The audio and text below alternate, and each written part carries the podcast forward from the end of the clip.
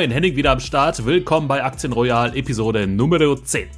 Wir haben ein kleines Jubiläum heute. Zum 10. besucht uns der Finanzjournalist Tim Schäfer. Tim hat schon früh seine Leidenschaft für Journalismus und Finanzen entdeckt. Er investiert seit den 90er Jahren an der Wall Street und heute teilt er mit dir und mir sein Wissen und seine Leidenschaft für wirklich langfristig orientierte Aktieninvestments. Aber Achtung, kleiner Spoiler, bei Tim hört sich das alles ziemlich einfach an, aber ich denke, dahinter steckt enorme Willenskraft.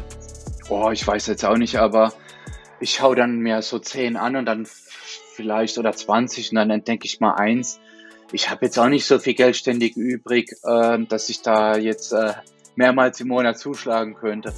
Aber ich, äh, ich lege dann als mal 2500 Euro auf die Seite und mache dann mal ein Investment alle zwei Monate, vielleicht mal, ja, je nachdem, wie es klappt, ähm, was bei mir gerade noch übrig ist, weil ich reise auch viel und alle paar Monate kaufe ich bestimmt mal so eine Aktie dazu oder stock eine äh, bisherige auf aber jetzt auch nicht ähm, verrückt, dass ich jetzt jeden Monat so viel da übrig hätte oder so. Das mache ich jetzt auch nicht.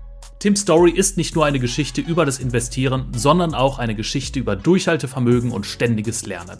Und weil wir auch heute viele spannende Investments beim Namen nennen, kommt jetzt unser obligatorischer Disclaimer. Ganz wichtig, bitte denke beim Hören immer daran. Alle Informationen hier bei Aktien Royal dienen ausschließlich zu Informationszwecken und stellen keine Anlageberatung dar. Wertpapiergeschäfte sind mit Risiken verbunden und du solltest dich vor jedem Investment umfassend und aus möglichst unterschiedlichen Quellen informieren. Eine davon könnte natürlich unser alltäglicher Newsletter sein.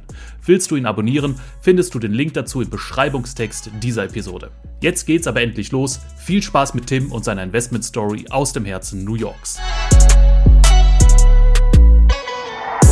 So, eine neue Folge von Aktien Royal. Ich habe einen frischen Gast am Mikrofon. Hallo Tim, wer bist du? Was machst du?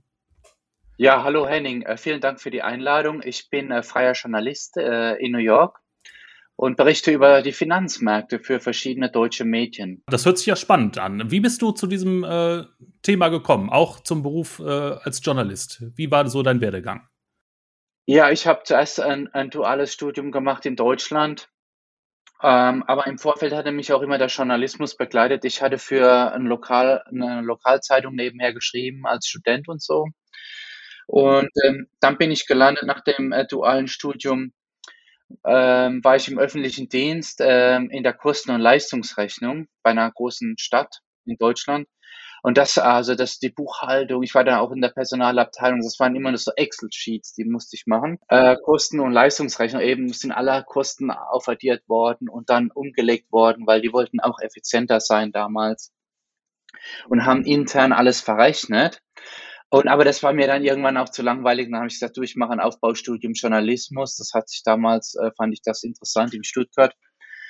Da, das ging dann zwei Jahre und das hat super viel Spaß gemacht. Ich bin da bei verschiedenen Stationen dann auch gelandet. So eine Art Praktika musste man damals machen bei der FAZ.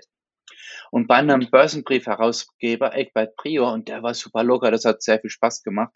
Und bei dem bin ich dann nach dem Praktikum im Grunde geblieben, weil also der hat einem total viel Freiheiten gelassen beim Arbeiten, beim Recherchieren und da waren so viele Termine in Frankfurt das war richtig aufregend. Hört sich spannend an, Tim. Äh, erzähl uns auch mal ein bisschen was davon, von deiner Tätigkeit bei diesem Börsenbriefverlag. Was war da genau deine Aufgabe als Journalist?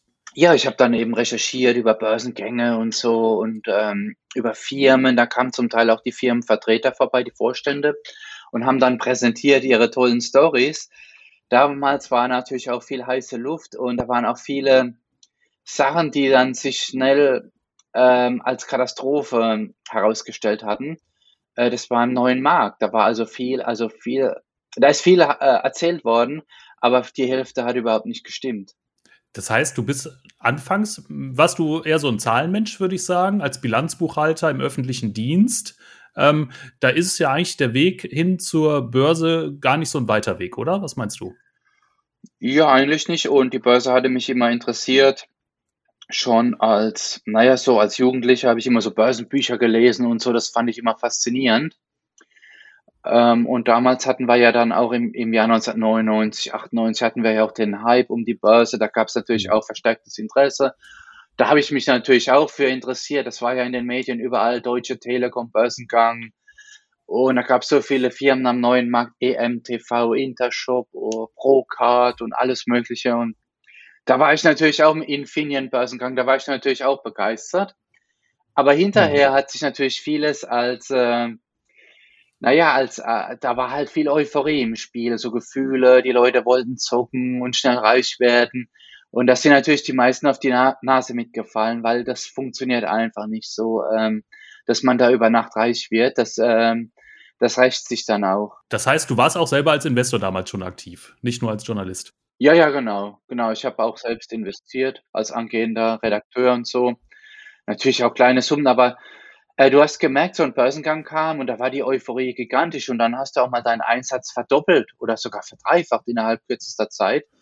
Das heißt, damals habe ich so auch Geld zusammengekratzt, dann habe ich mal 1500 ähm, D-Mark oder Euro investiert. Und dann ähm, ging das ganz schnell auch nach oben und so. Und da, da ist man auch angestickt worden von dieser ganzen Euphorie. Gibt es Investments aus dieser Zeit, die du heute noch hältst? Ja, also ganz äh, lange habe ich äh, schon ein paar Investments. Ähm, und ähm, die, die sind noch im Depot. Ein paar haben sich gigantisch entwickelt. CTS Eventim habe ich schon sehr lange. Und noch, noch ein paar andere. Ähm, aber es sind auch natürlich viele, viele nicht so toll gelaufen und irgendwann sind sie sogar ausgebucht worden aus dem Depot und so. Das waren dann komplett, also da waren auch viele ähm, Pleite, äh, Pleiten drunter. Und dann kam irgendwann die Bank und hat die ausgebucht, weil das war bei einem Cent oder so. Das hat sich dann einfach nicht mehr gelohnt. Wie groß waren da so damals deine Verluste zu dieser Zeit? Kannst du das beziffern? Ja, erst hatte ich gigantische Gewinne und dann äh, riesige Verluste. Also im Grunde erhob sich das auch auf. Ich hatte, ich habe auch schon sehr lange SAP und so, auch ein paar solide Sachen mit dabei. Also ähm, das war ein dramatischer Absturz, aber am Anfang war, ist das natürlich auch dramatisch explodiert. Also ähm, ja, man muss das immer komplett sehen als Ganzes und dann, weil ich immer weiter gespart habe, war das gar nicht so schlimm, der Verlust im Grunde. Hat sich aufgehoben. Aber da war wahrscheinlich auch der Knackpunkt. Also damals sind viele ausgestiegen äh, nach der großen Krise oder beim großen Zusammenbruch. Du bist aber dabei geblieben und bist jetzt wahrscheinlich froh, dass du SAP und CTS Eventim immer noch im Depot hast. Genau, ich habe dann auch so K&S, also Kali und Salz gekauft und, und ich habe heute noch so ein paar deutsche Banken und so und und noch so ein paar Mittelständler aus dem, glaub, aus dem S-DAX habe ich noch so was wie Froster, Villeroy Buch und so. Ähm, solide Mittelständler. Alle noch aus dieser Zeit? Ja, oder, oder leicht, also ein paar oder Jahre. seitdem später. aufgebaut genau, wahrscheinlich. Immer zugekauft, abgestockt, nie aufgegeben, einfach weitermachen. Das ist ja immer ein schönes Beispiel für so ein, äh, für eine Buy and Hold und äh, Ausbaustrategie. Sehr schön. Ja, genau. Wie viel Zeit investierst du so in, in, in dieses ganze Investment-Business, sage ich mal? Also ich, ich lese total viel. Ich habe ähm, zum Beispiel heute Morgen habe ich mir schon Geschäftsberichte angeschaut und ich gucke mir da auch, ich lese viele Zeitungen, Magazine und also äh, jeden Tag, also mehrere Stunden und ich finde das total interessant. Also was machen irgendwelche Modehändler in Japan. Fast Retailing finde ich faszinierend. Das ist so ein japanischer, ähm, äh, eine japanische Modekette. Die gibt's hier auch am Broadway. Und die sind richtig gut am Laufen. Die haben aber leider ein teures KGV. Und ähm, der Gründer hat das alles automatisiert, schon frühzeitig. Die, die Lagerverwaltung, die ganzen Bestellsysteme und so. Ähm, und die laufen gigantisch, während ähm, H&M nicht so toll laufen und Gap. Also es ist interessant zu sehen, wie manche Geschäftsmodelle äh, funktionieren und andere irgendwo ganz schön zu kämpfen haben. Aber das ist ja auch immer branchenabhängig. Äh, jetzt hast du gerade das Thema Mode angesprochen. Äh, gibt es da in diesem Bereich Erfolgsfaktoren für Unternehmen? Äh, ja, Erfolgsfaktoren. Du musst halt den Trend treffen, du musst günstig sein, äh, schnell sein und naja, irgendwie Erfolgsfaktor. Ich glaube, du brauchst auch Filialen, noch traditionelle Filialen und parallel den Onlinehandel. Und ähm, ja, das, also das ist nicht so einfach. Also der ganze, man muss dort sein, wo die Nachfrage ist. Ähm, die zahlen dann auch oft hohe Mieten und so. Und wenn du da den Geschmack nicht triffst, hast du hohe Kosten, Lohnkosten, Mietkosten. Und dann geht sowas halt schnell auch den Bach runter. Aber im, im Einzelhandel wird auch gigantisch viel Geld verdient, wenn du dir mal anschaust. In Deutschland, die, die ganz großen Milliardäre, die Albrechts, Schwarz, Lidl, Aldi Otto-Gruppe, das sind, das sind die reichsten äh, Deutschen im klassischen zum Teil Einzelhandel geworden. Wal Walton bei Walmart in Amerika. So hart der Einzelhandel ist, da liegt auch so viel Geld. Äh, Bezos, Onlinehandel, Amazon und so, da wird auch gigantisch viel Geld verdient. Wenn man einmal im Handel oben angekommen ist und zu den äh, Big Playern da gehört, da hat man dann eben auch die entsprechende Preismacht, die nötig ist, um äh, eben konstant seine Margen reinzuholen. Ne? Ja. Dagegen ist natürlich das Bekleidungsgeschäft sehr schnelllebig. Jetzt sagst du, Fast Retailing ist äh, beispielsweise interessant.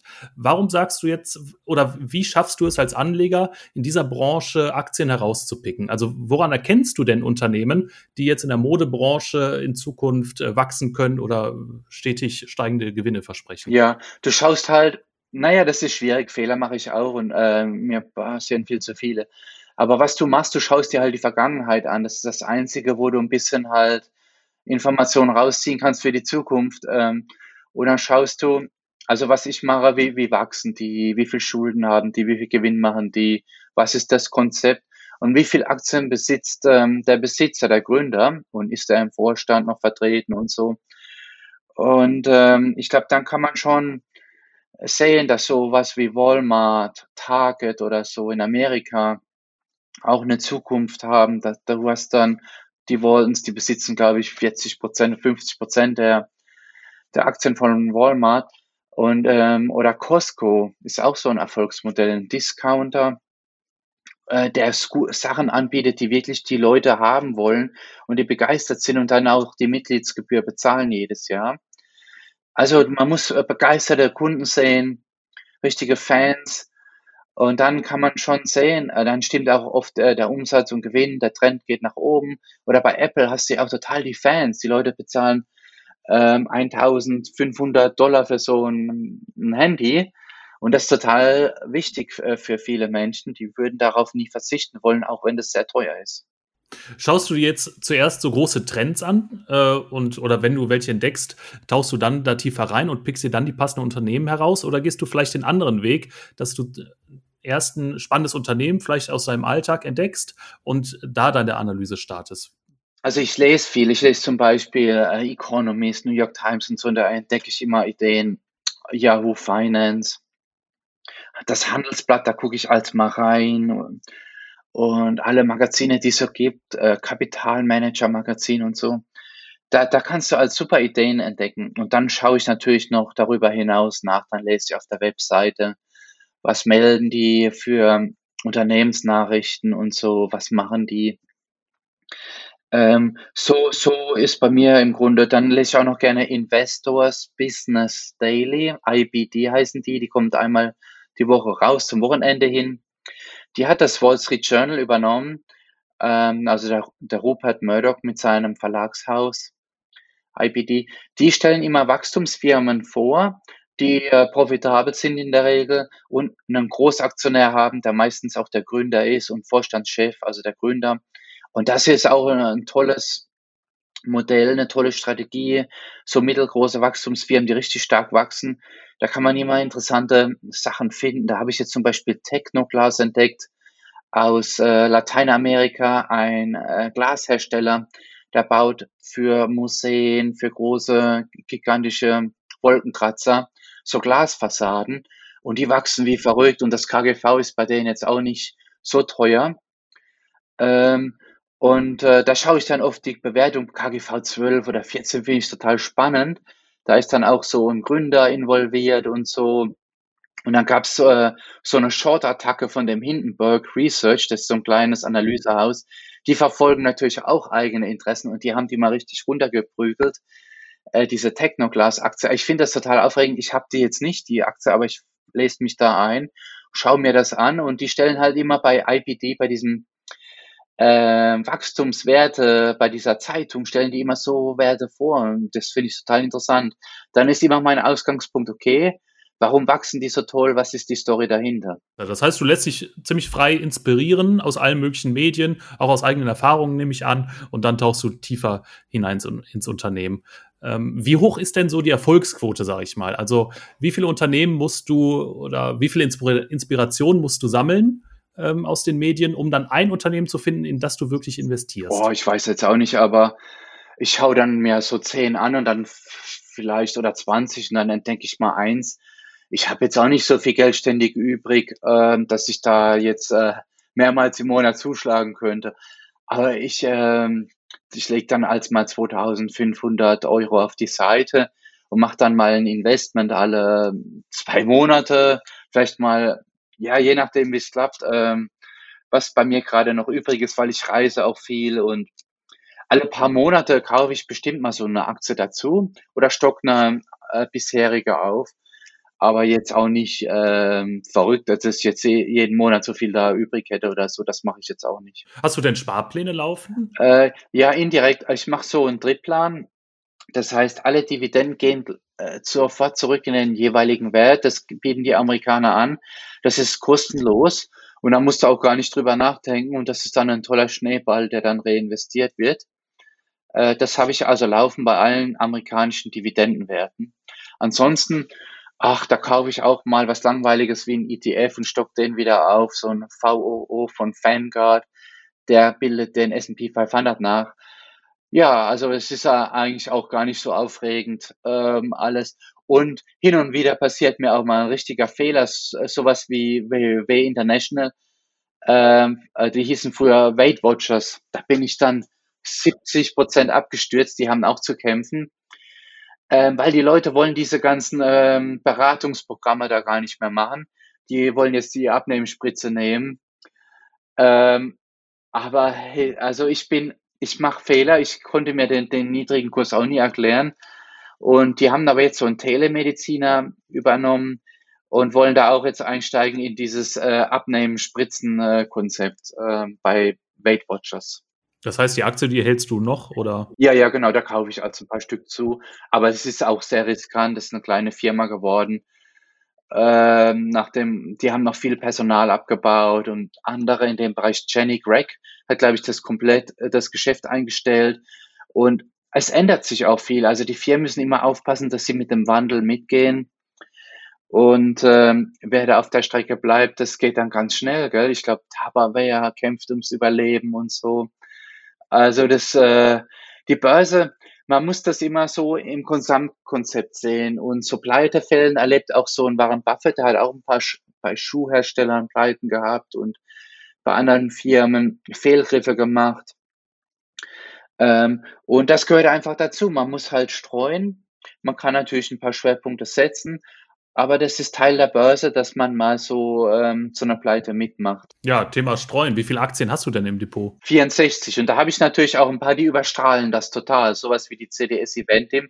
Da habe ich 2500 Euro reingegeben. Die sind heute ein paar hunderttausend äh, Euro wert. Genauso Netflix, da habe ich mal 5000 investiert. Äh, da habe ich lange gespart, gespart, gespart, weil ich die unbedingt kaufen wollte. Und dann habe ich die 5000er reingegeben, die sind heute auch ein paar hunderttausend wert. Ähm, ja, Microsoft stehe ich 500 Prozent im Plus.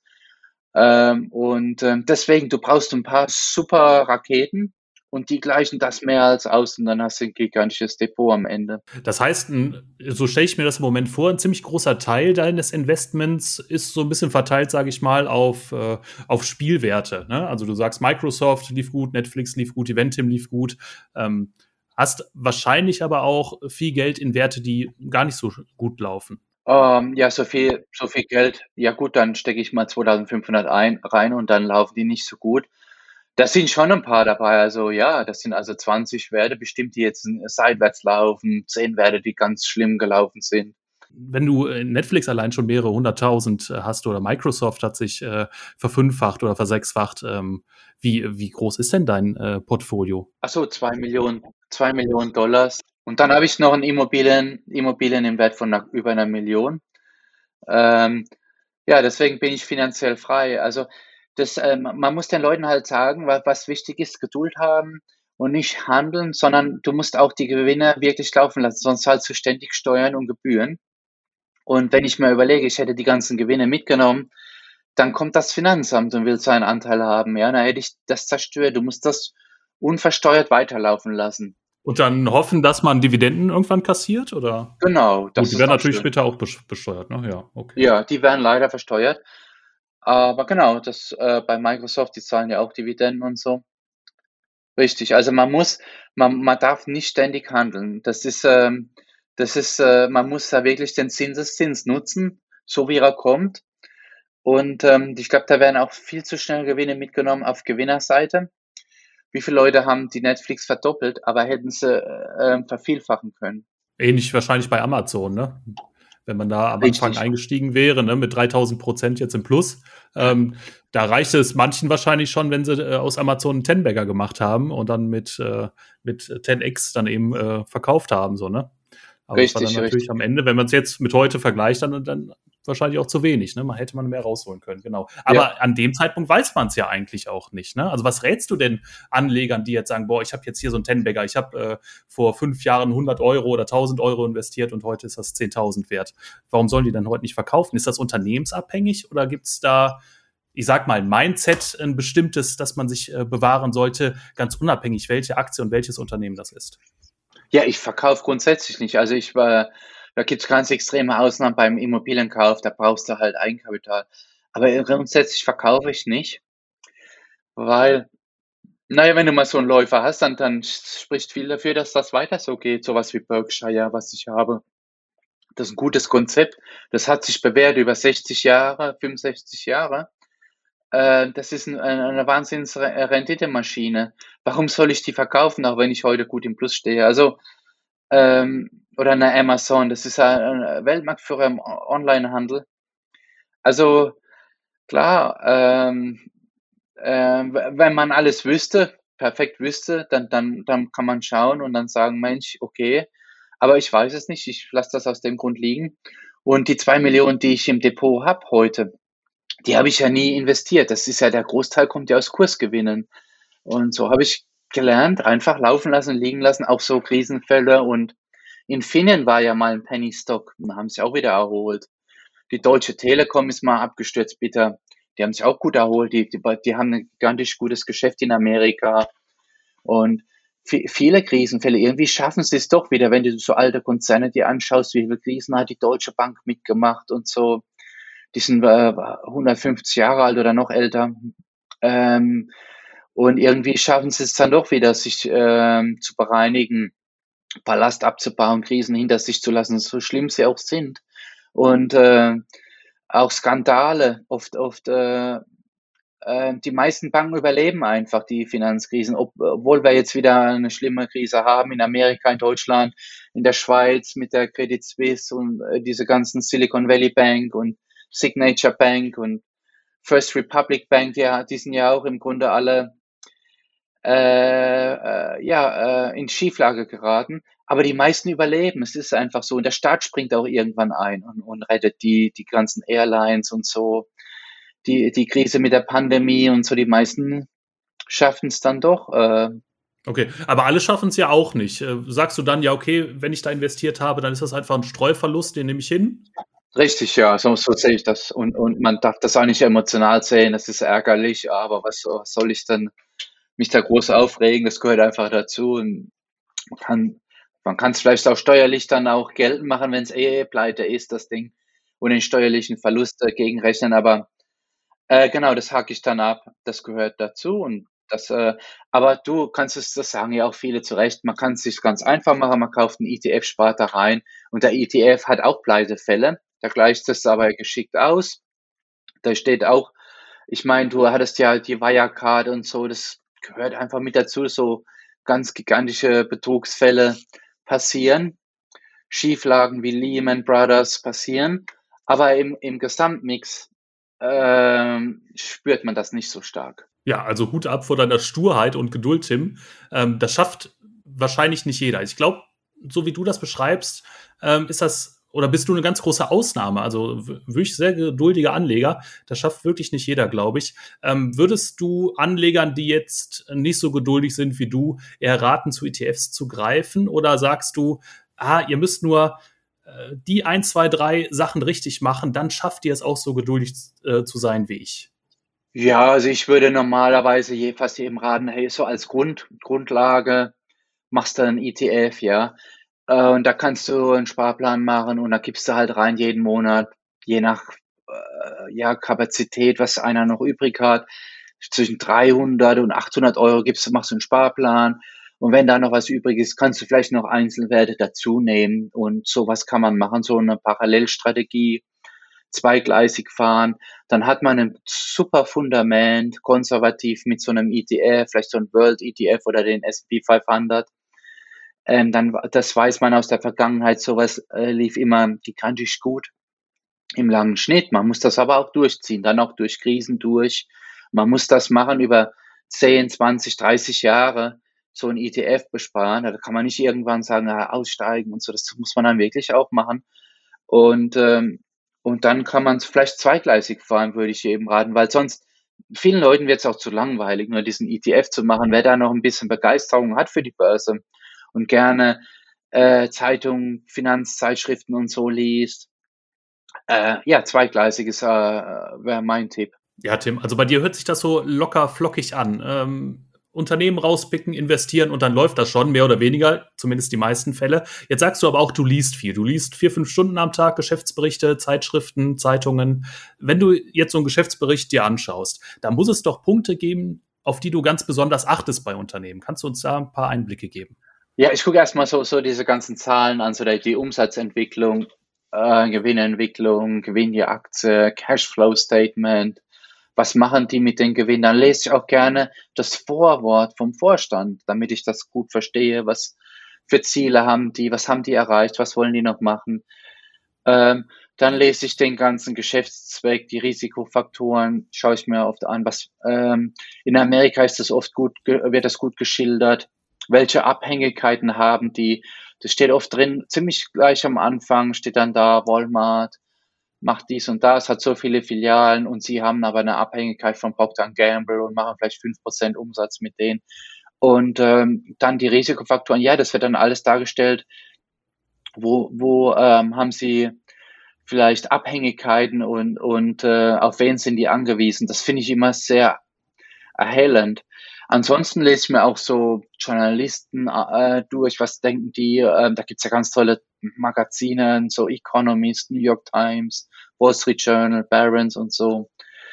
Ähm, ja, so, so Interviews schaue ich mir dann manchmal an. Auf YouTube kannst du manchmal den Vorstand sehen, ein aktuelles Interview auf irgendeiner Konferenz. Ich gehe manchmal auch selbst zu Konferenzen, so Hedgefonds-Konferenzen und so.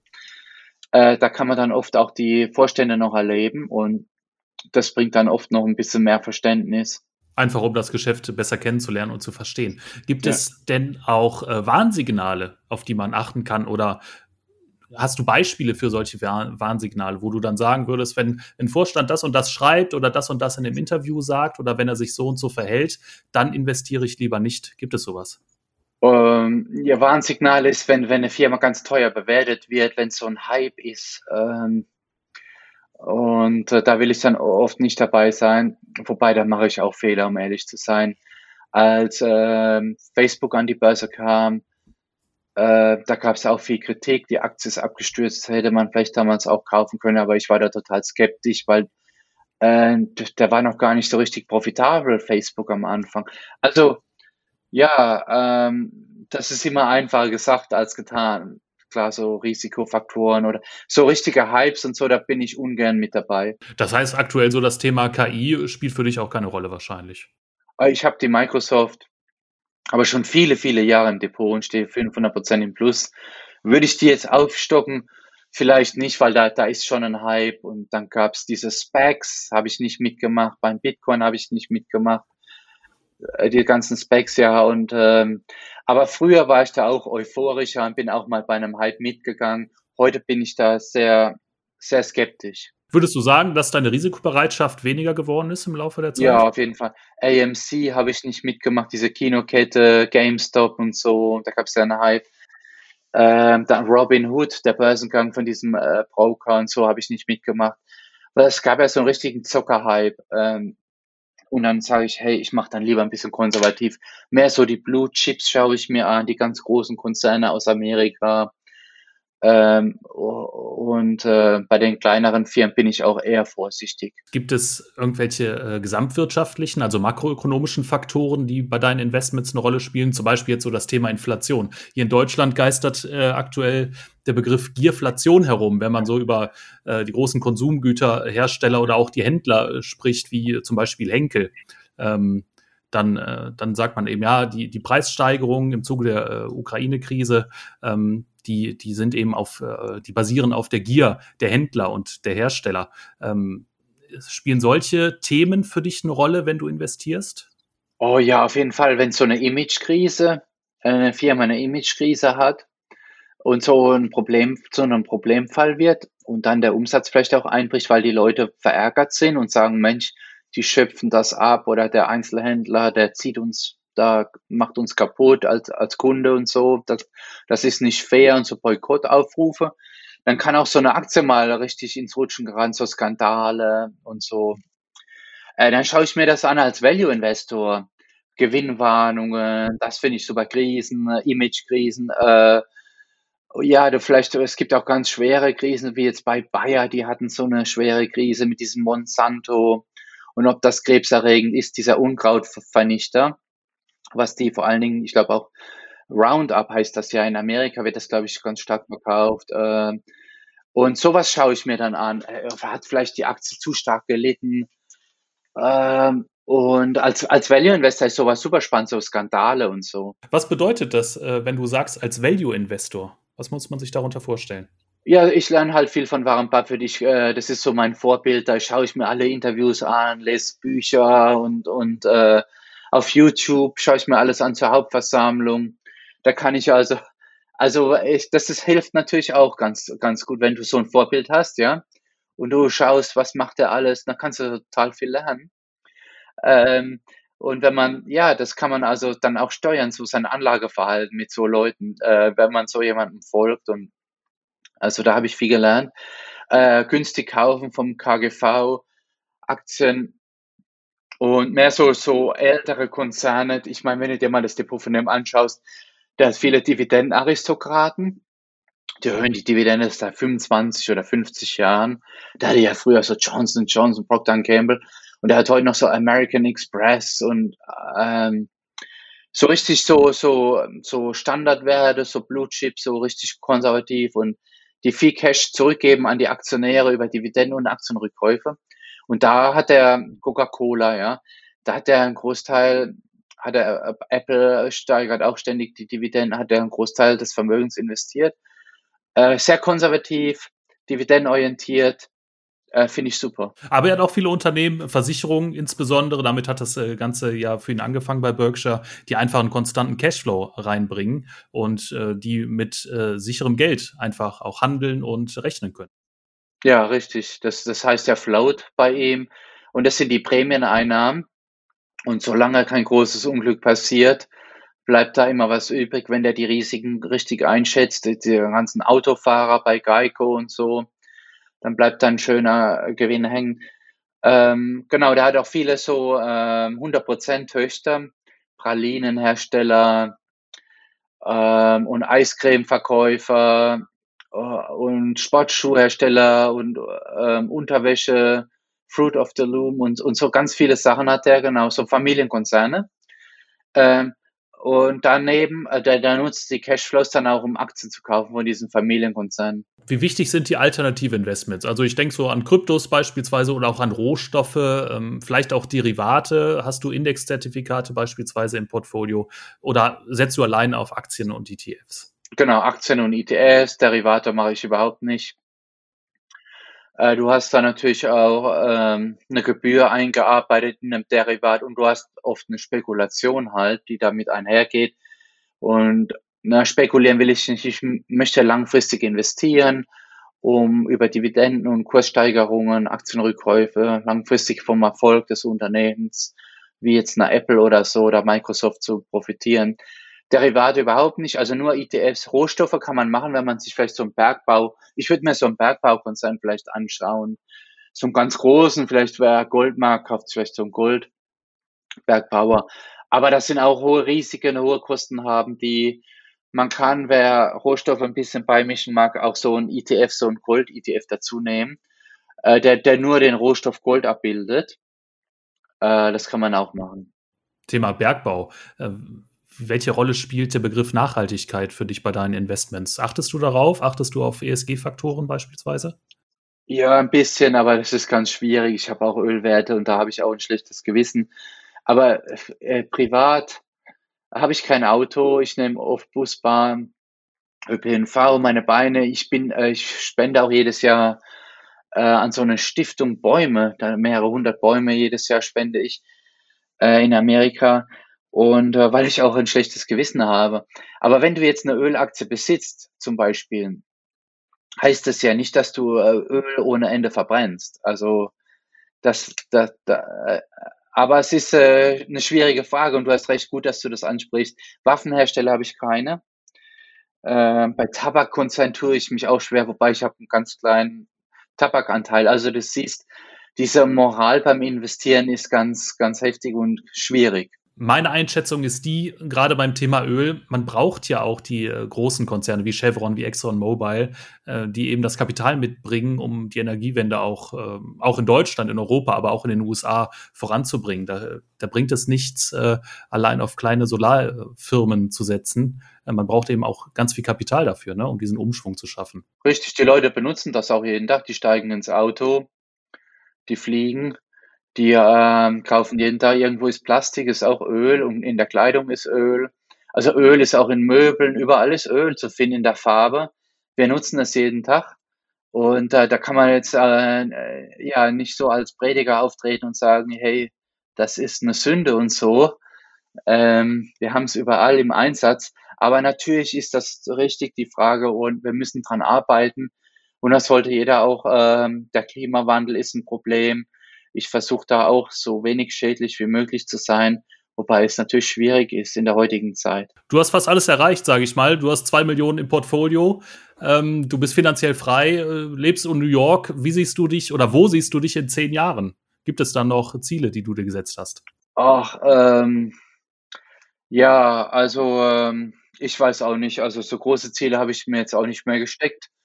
Ähm, du, ich möchte einfach lernen, äh, noch mehr lernen und äh, ich lese gern, Sport machen, aber jetzt so große finanzielle Ziele sind jetzt nicht bei mir Priorität. Ähm, ich habe auch viel gearbeitet dafür. Ich hatte viele Nebenjobs und ich hatte eine extreme Sparquote. Das muss ich noch dazu sagen. Ich habe in WGs gewohnt und so war das möglich. Ich habe äh, im Studentenwohnheim gewohnt und hatte als zwei, drei Nebenjobs äh, und dann noch einen Hauptjob. Also ich, das war auch Knochenarbeit und ich habe auf viel verzichtet das Geld, was du da erarbeitet hast, floss komplett in deine Investments, nehme ich an. Richtig. Also gut, ich habe eine Sparquote gehabt von 70 Prozent oder 80 Prozent, je, je nach Monat. Ähm, ich, in manchen Jahren bin ich überhaupt nicht verreist. Ähm, ich habe auch viel verzichtet. Ähm, und deswegen, also ich sehe das jetzt ein bisschen gelassener. Ich fahre auch die Arbeit zurück, mache äh, äh, weniger arbeitstechnisch und äh, mache mehr so ein paar kreative Projekte, die mir auch wirklich Spaß machen. Aber heute muss ich mehr arbeiten, nur des Geldes wegen. Ich suche das ganz genau aus, was ich mache, wo ich mitmache und wo nicht.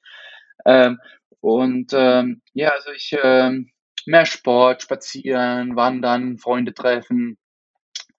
Wir haben jetzt so ein Waldhaus, da sind wir oft. Ähm, heute ähm, Abend fahren wir dahin und da gehen wir viel wandern und also das äh, macht Spaß. Also ich mehr so, ich bin jetzt mehr so im, äh, in der finanziellen Freiheit angekommen. Nach der harten Arbeit. Die Erntephase hat für dich begonnen, Tim. Du kannst dein Leben jetzt genießen. Sehr schön. Tim, vielen Dank äh, für deine Zeit, für diese, wie ich finde, wirklich spannenden Einblick in dein Depot, auch in deine Anlagestrategie. Jetzt würde mich zum Abschluss eigentlich noch ganz äh, in, ganz äh, doll interessieren. Welche Tipps würdest du Anfängern geben, die jetzt an der Börse starten, die jetzt vielleicht diesen Podcast hören und sich denken, der Tim, der ist so geduldig, der legt zu über 20, 30 Jahre teilweise an oder plant noch weiter äh, zu investieren, verkauft keine Aktien. Das, das kann ich nicht schaffen, ich selber. Welche Tipps würdest du solchen Anlegern geben, die jetzt äh, starten wollen und es dir so, ja, dir so ein bisschen nachmachen möchten? Ja, also äh, ähm, da ist ja, da ist ja nichts Besonderes dabei. Das kann im Grunde jeder schaffen, der einen Job hat und der sich so ein paar Ziele steckt und sich damit auch beschäftigt äh, mit dem Thema Finanzen und so. Ich würde empfehlen, viel zu lesen ähm, im Finanzbereich. Es muss ja nicht alles kostenpflichtig sein. Da gibt es ja auch viele kostenlose Webseiten und so ähm, Yahoo Finanzen und also es gibt ja unendlich viele Portale, auch Blogger, denen man folgen kann. Ähm, übrigens mache ich auch einen Blog bei timschäfermedia.com übers Investieren, Value investieren und so. Aber es gibt da unheimlich viel. Und dann würde ich ähm, ja mir ein paar Ziele stecken, auch in der Karriere versuchen voranzukommen. Ähm, das ist natürlich, dann hat man mehr Einnahmen, äh, Fortbildung zu machen, eine tolle Ausbildung, Studium und äh, sich anstrengen im Job. Ähm, und ähm, dann versuchen halt zu sparen, so viel wie, wie geht, vielleicht einen Nebenjob dazu nehmen. Ähm, und eine hohe Sparquote von über 50 Prozent, wer richtig schnell sein will, muss halt schon äh, verzichten können auf äh, zum Beispiel, äh, ich kaufe viele Secondhand. Ich kaufe mein, mein Essen, äh, was übrig geblieben ist, oft bei Too Good To Go. Das gibt es auch in Deutschland, so eine App. Also es ist super. Beim Restaurant ums Eck oder beim Bistro hole ich das mir immer noch ab. Oder im Supermarkt, was so am Ablaufen ist. Da habe ich kein Problem mit. Ähm, ich, ähm, also es gibt viel Sparmöglichkeiten und die auch nutzen, die zu nutzen, das ist überhaupt nicht, ich äh, habe viele gebrauchte Sachen bei mir im Haushalt, von Tauschbörsen und so.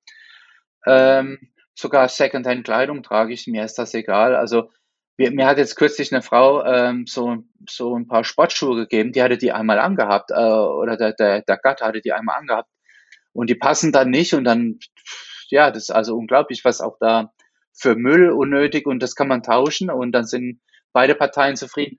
Und nee, also äh, in der Karriere sich anstrengen, eine hohe Sparquote haben und äh, man muss nicht bei jedem Hype überall dabei sein, nicht immer das neueste Handy haben. Braucht man, man braucht man einen Neuwagen ständig? Wahrscheinlich nicht. Ähm, und äh, da kann man schon sparen und äh, dann bleibt was übrig zum Investieren. In ETFs, zweigleisig würde ich fahren, ETFs und so ein paar Einzelwerte raussuchen ähm, und ganz viel Geduld haben. Also, liebe Zuhörer, fleißig sein, viel lesen, vier, fünf Stunden, wie der Tim, jeden Tag, sparsam sein und äh, geduldig sein am Aktienmarkt. Ich glaube, äh, das ist eine, ein ganz gutes Rezept für den Erfolg an der Börse und in Richtung finanzieller Freiheit. Ja, vielen Dank, Tim, für deine Zeit, für deine Einblicke. Ich wünsche dir alles Gute ähm, und schöne Grüße nach New York. Mach's gut. Danke, Henning. Mach's gut. Vielen Dank für die Einladung. Ciao. Ciao, ciao.